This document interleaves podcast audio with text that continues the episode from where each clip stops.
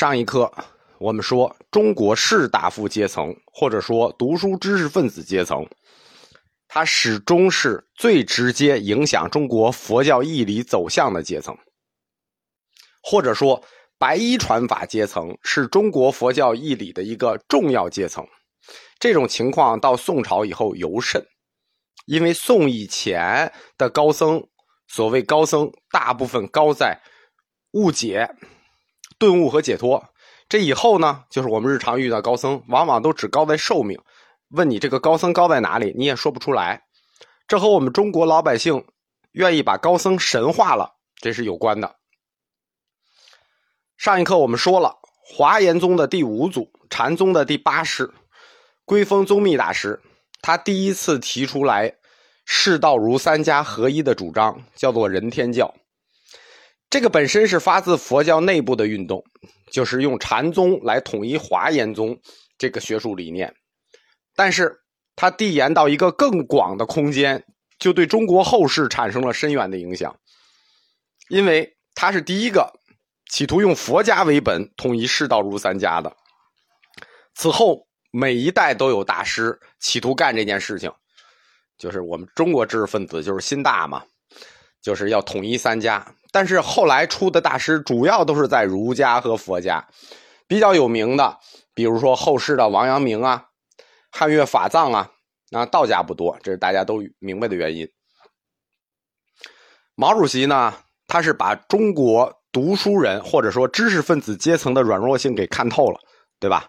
百分之九十的人都是这个岁月静好表，得势的时候呢，就指点江山长空万里，舍我其谁。失意了呢，就寄情山水，不负如来，不负卿，遁入空门。儒家和佛家互为一对体用，这在中国知识分子身上显得非常明显，就是我们说的进退。葛洪曾经在《抱朴子》里说过：“处世用儒，出世为道；进而治世，退而修仙。”这说的是道家，但是呢？因为为什么提道家呢？因为道家它还俗相对容易，这个知识分子一旦出家到佛家，他还俗相对难，所以即使在进退之间，中国知识分子还是留了小心眼儿的。就是我们说，他们特别知道进退。禅宗发展的初期，知识分子是怎么跟群众运动相结合的呢？就是不叫初期，就是第二次复兴时期，知识分子是怎么和群众结合起来的？大体有两类，我们讲过，一派叫和工农兵相结合，中下层知识分子和劳动人民相结合。这一派带来的是什么呢？小知识分子和流民结合成主体之后，那就是呼啸山林。这一派带来的是行动上的自由之风，大家记住啊，是行动上的自由之风。还有一派呢？就是政治上的团团伙伙、失意官僚、中上层知识分子和在位的官僚资本主义的结合，他们之间呢，出于的是政治帮派或者个人友谊的结合；小知识分子和流民的结合，带来的是行动的自由之风；大知识分子的结合，带来的是观念上的改变，叫不拘名教。啥叫不拘名教？中国儒家讲的是礼法，所谓不拘名教，就是说，哎，简单说就是不用有那么多虚礼了。这样我们就看出来，知识分子阶层和流民阶层结合之后，这一次禅宗复兴的两个趋势。第一个就是下层主张的行动上的自由之风，第二个是上层主张的观念上的不拘名教。你看，有观念，有行动。因为我们中国人啊，从小大人就教你这个不该说，那个不能做。所谓读书的成长经历，其实就是用牢笼自我要求的这么一个经历。中国知识分子这个成长过程没有什么自由可言，因此，当这一次知识分子结合了禅宗之后，这种行动上的自由放旷之风，观念上的不拘名教。那就立即风靡了。有精神带动的这个底层群众或者流民运动啊，它迅速发展的壮大是一种历史的必然。而在中晚唐时期呢，这些知识分子，就是我们说自身有软弱性的阶层，也从禅宗的这种自由之风里得到了巨大的精神慰藉和心理平衡。从总的来看，或者说我们站在中国社会发展史上来看啊，佛教，尤其是禅宗，它始终是有益的，既有益于个人，也有利于统治阶级，有利于统治者。首先，禅宗的政治态度和社会态度是什么呢？是中立，就保持中立，最多就是要求点个人的小自由，对吧？我们说岁月静好表，小情小爱，多大点事儿啊？这个还是能为皇权政治所容忍的。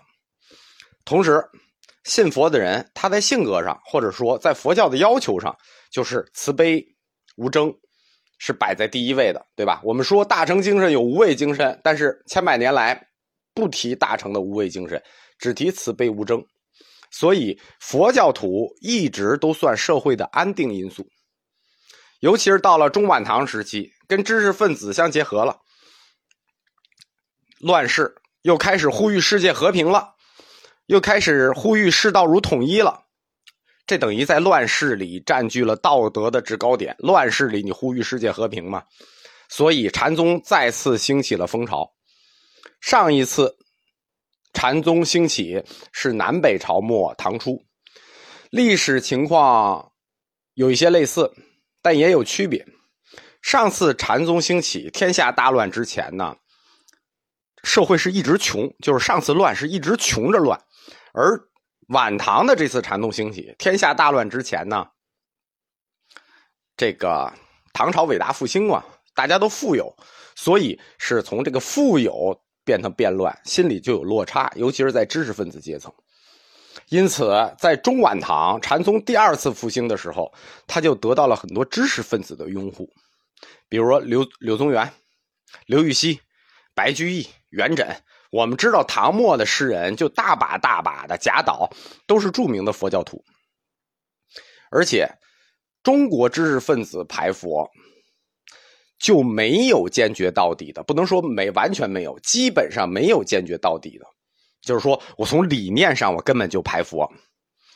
大部分排佛的知识分子是出于儒家道统的观念和执政上的经济考虑，比如说。中晚唐排佛风潮里头，两位领袖排佛领袖最强硬的，一位韩愈，一位李敖，他们也不是排斥佛教的一切，对吧？很多僧史也也有这种故事，他们晚年不能叫归佛了，但是跟佛门的关系都非常好。比如韩愈，韩愈他是中唐排佛最激烈的，公元生于公元七百六十八年，死于公元。八百二十四年，他死后二十年开始会昌法难。韩愈之后，他的徒弟朗州刺史李敖，他们俩排佛的理由都是政治原因，就是所谓说叫做“惑众败政为乱亡之源”，就是他们排佛的理由就这句话，“为乱亡之源，惑众败政”。这是一听，这是儒家经学，但是。一个政权的败亡就是佛教惑众吗？唐朝，你不怪自己官员贪污腐败，你不怪自己的行政机构庞大，吃闲饭的人太多，你不怪自己的皇上好大喜功，丝绸之路万国来朝，开支无度。总之，啊，就是你没错。所谓败亡，就是佛教的事情，对吧？当时伊斯兰教是刚兴。基督教是刚来，少就背不起这个大锅，所以这个锅就是佛教背的。韩愈他在《原道》里明确的说，要用儒家之道代替佛老之道。这个观念就是这这句话一看就是延续了好几百年了，没有什么新学说、新角度，这就是汉朝末年以来儒家排佛的一个传统见解。就是败坏政治，破坏生产。现在也这么说，就破坏生产，减少了赋税等等。其实它的核心就是经济账，就是政治账。呃，经济账算不过来了，它倒过来要算政治账。中国历史上的排佛，有没有真英雄？有没有真排佛的？有，有打到关键位置上的人，但是少。就是南北朝时候写无神论的范缜，其实这个人本来在佛教史里可以不讲，但是他很重要，对吧？大家都知道排佛排佛，有没有真能排佛的？有，就是这个人。所以我们专门讲他一下，就是讲到了这个禅宗史，讲到了这儿，我们就讲他一下。范缜，他是大族，就是唐朝的时候还是有大族的，是顺阳范氏。他本身是出身道家的。范缜看到了佛教跟中国传统文化的一个内在冲突，他不像中国儒家排佛似的，表面上是道统，内部是经济原因。范缜看到了这是文化内核的冲突，是印度文化内核和中国文化内核的碰撞问题。是两个国度世界观、人生观、生死观这些深层次的哲学碰撞问题。我们就他最有名的就是那本《神灭论》，对吧？我们就稍微展开一下。范缜他的反佛理论呢，是从义理上下手的，就是说他下手从根上下。几个问题，第一个问题叫神形共存问题。我们在讲佛教哲学的时候讲到过，佛教讲轮回，如果轮回，那就有主体，对吧？什么东西在轮回？这个主体是谁？佛教你不管怎么遮遮掩掩，佛教对这个轮回的主体啊，这是一直是它的逻辑大缺陷。所以什么灵魂也好呀，补特伽罗也好呀，圣意补特伽罗也好呀，这都各种概念啊，来回来去的谈。实际都隐藏着一个类似灵魂的问题。那么，这个灵魂轮回的灵魂是不是能脱离肉体存在呢？这就是范缜指出的第一个问题：形神共存。如果灵能脱离肉体，那就有轮回；如果这个灵魂不能脱离肉体，我们就说我们用“灵魂”这个词啊，就是这个意思，就是如果精神不能脱离肉体，那就没有灵魂。范缜提出的理论叫做“形神不二”。什么叫“形神不二 ”？No 肉体，No 精神，没有肉体就没有精神。那这个我们今天的科学论认识论当然支持这个了。对，肉体不在了，这个个体的精神就不在了。但是很奇怪啊，这个这个理论，这个科学认识论，我们觉得是对的。但后世儒家反佛从来不提这个概念，就是“形神不二”。为什么呢？因为这个东西表面上形神不二，他反佛反的很有力度，但是他在背后把儒家也一块反了。为什么？因为儒家要祭祀祖先啊，你祭祀祖先祭祀啥呢？如果祖先没有灵魂可以保佑你，那你祭祀个狗屁啊，对吧？那你直接把牌位拿下来烧了就完了。所以后世虽然多次反佛，但是没有人再提范缜了。因为他这个学说，儒家也讨厌；形神不二这个学说，儒家也讨厌。范缜拿了一把菜刀，用刀和刀刃做比喻。他说：“刀是身体，刀刃是精神，对吧？刀是身体，刀刃就是精神。没有这个刀，谈什么刀刃？那就是说，没有身体，谈什么精神？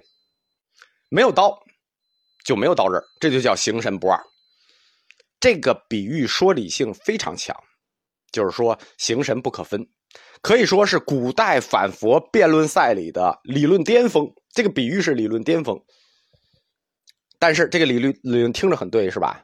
就是没有刀就谈不上刀刃，所以形神不二。其实这个比喻还是错的，这叫做同质不可分。什么叫同质不可分呢？刀和刀刃是什么？同一物质，一个物体，一种物质，刀和刀刃都是铁，同质不可分。但是形神是同质化的吗？精神和肉体能像刀和刀刃一样都由铁构成吗？不是吧？精神和肉体不是同质的，所以范缜举这个例子，虽然在古代反佛辩论中站到顶点上了，但是他还是错的。精神和肉体它就不是同质化的，它不存在不可分问题，所以你放在一起举例，你这个例子就举错了。但是当时范缜的这个刀与刀刃形神不二，在当时可以说是这个比喻是无懈可击的，很有杀伤力。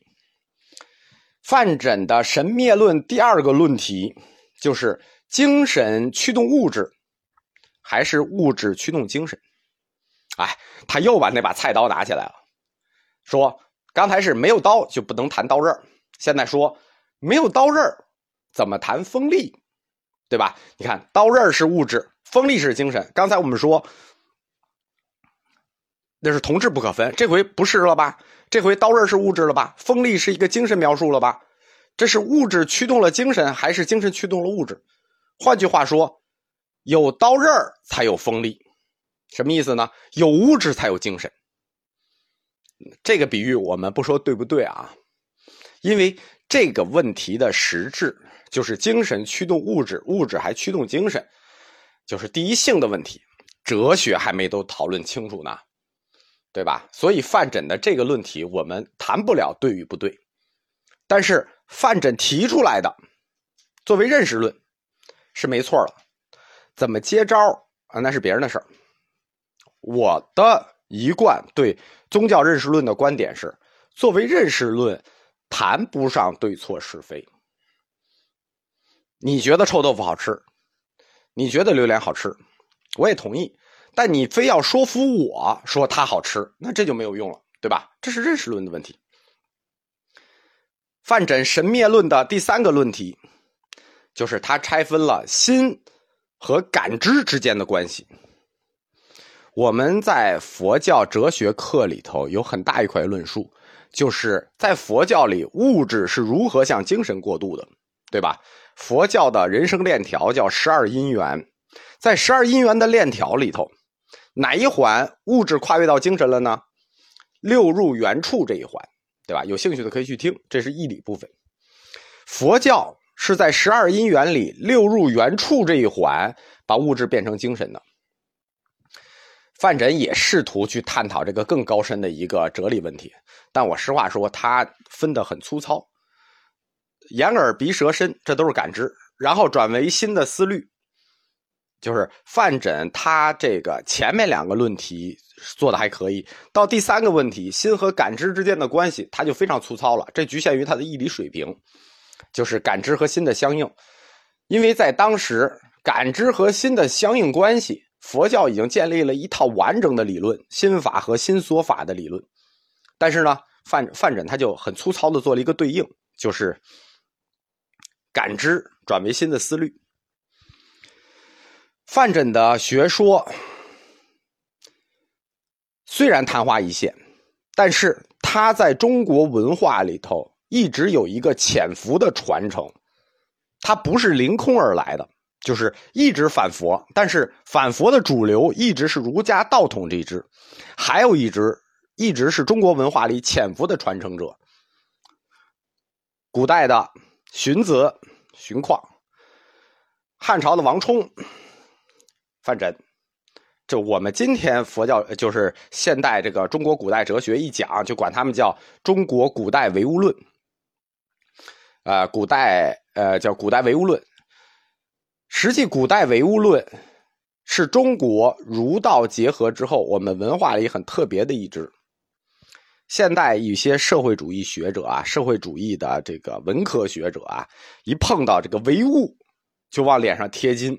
然后管这个荀子、王充到范缜这一支叫中国古代的朴素唯物主义观，其实这不是唯物主义观，它只能叫中国古代朴素的唯物论，而不是唯物主义观。为什么呢？因为这一支的学说是我们中国古代很独特的一种宗教观念，这种宗教观念是潜伏在中国人的宗教观中的。就是天命信仰，天命信仰，它没有具体的神，它实际是我们意识不到存在的另一种宗教形式。宗教形式在社会上存在有两种状态，一种是组织状态的，一种是弥散性状态的。而中国的宗教信仰，就是潜伏在文化里的宗教信仰，就是弥散化的天命信仰。